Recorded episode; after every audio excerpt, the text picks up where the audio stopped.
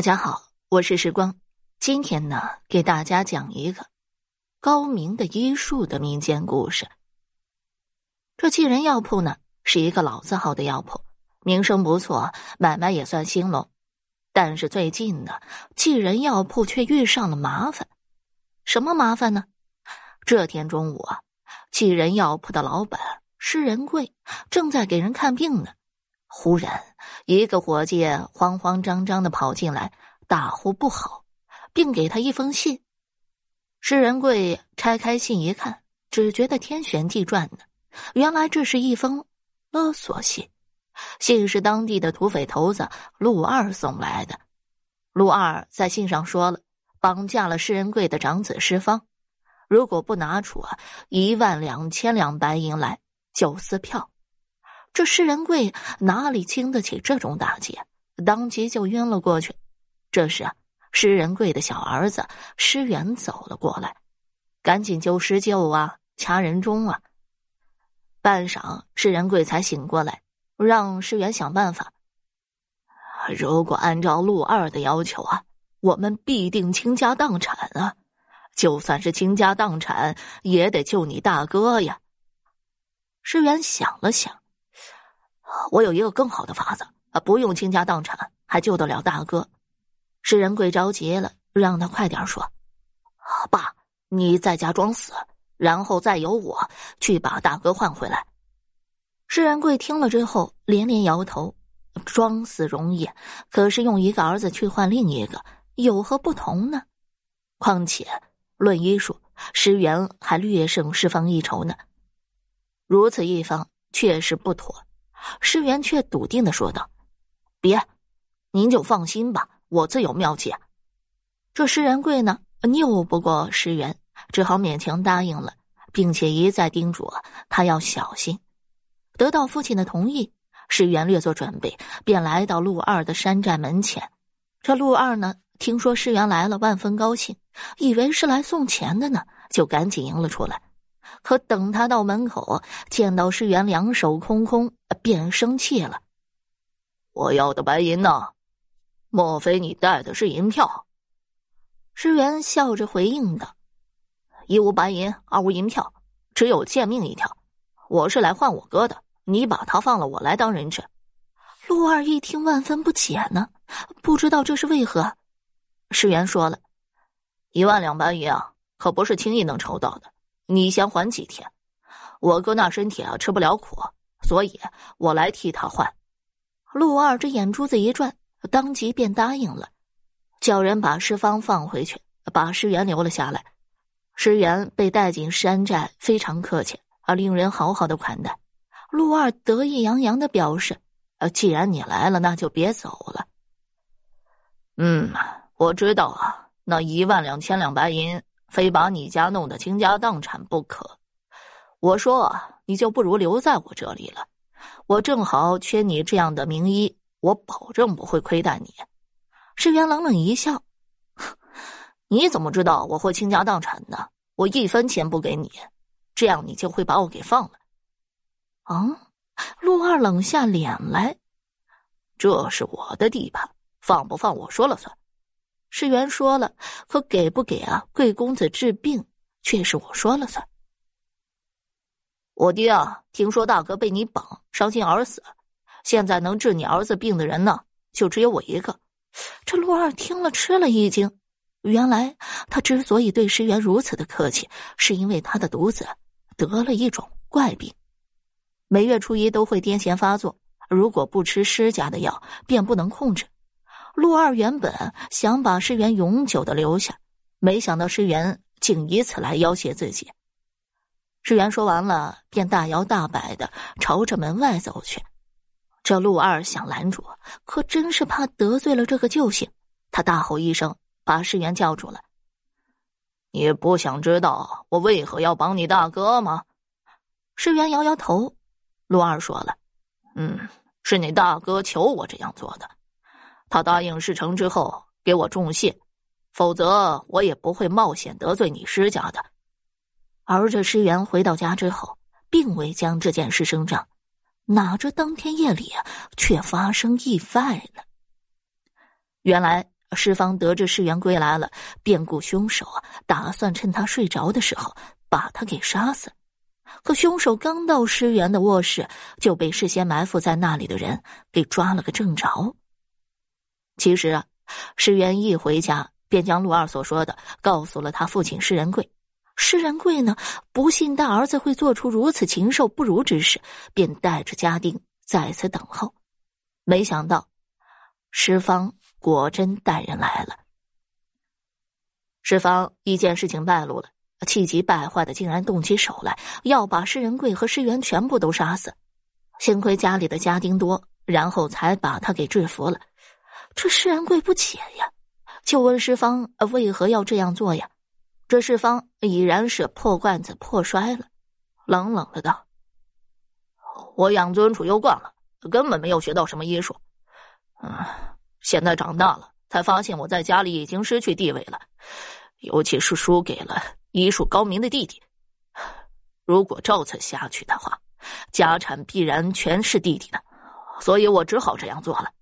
听施方说完呢，施仁贵是老泪纵横，想不到真应了那句话：“罐子如沙子啊！”可是已然成这样，他后悔也没用了。这时候，石原在一旁说话了：“哥，你这是干什么？如果你想要家产，我一文不要，全都给你便是了。”这施方脸上转晴为喜啊，说只要石原释放了自己，并马上离开寄人药铺，就会结束这场闹剧。石原为了顾全局面，当即答应了，写完了字据，转身便离开了药铺。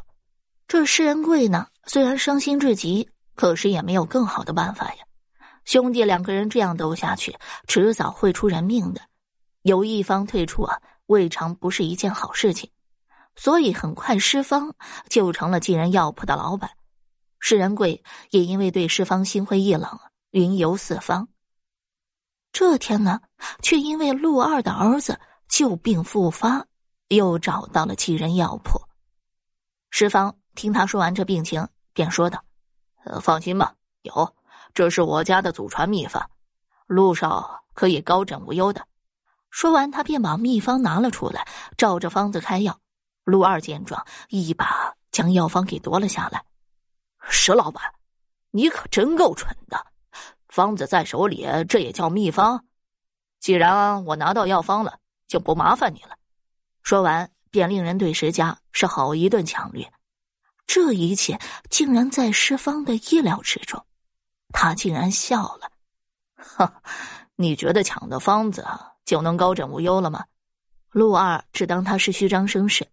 扭头便走人了，施方却是摇了摇头，对身边的人说道：“过不了几日啊，他就会回来的。”果然不出施方所料，没到一个月呢，陆二又来找施方了，见面就给他跪下了，说秘方的作用有限，他儿子旧病复发，把药方吞吃了，求施方重新开药方救儿子一命。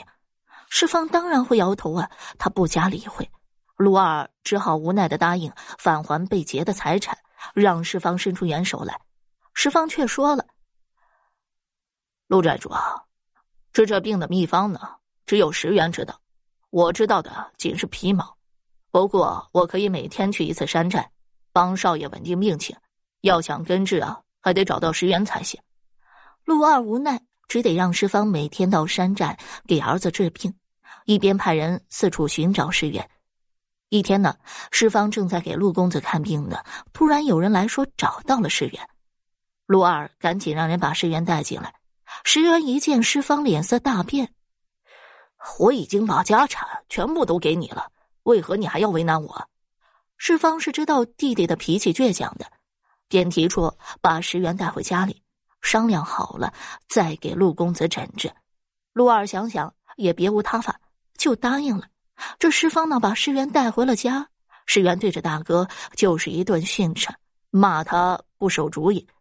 施方待弟弟骂够了，才问道：“你为何不跟着陆公子的病，而是让他每个月发作一次呢？”石原冷冷的说道：“这是我们守祖业的良策，我们无力除掉土匪，但是为了自保，必须想到制衡之策。以前的施家之所以能够太平无事。”正是因为我每次给他开的药都少一味。这施方突然哈哈大笑道：“哼，你想过吗？土匪如果找到一位高人治好了陆公子的病，那该怎么办？”见石原不说话了，石方又说道：“我也在守祖业，不过与你相反，不是制衡，而是制服。我要把整个山寨铲除。”这石原不相信大哥的话，更不相信这大哥有这个本事。石方就说了。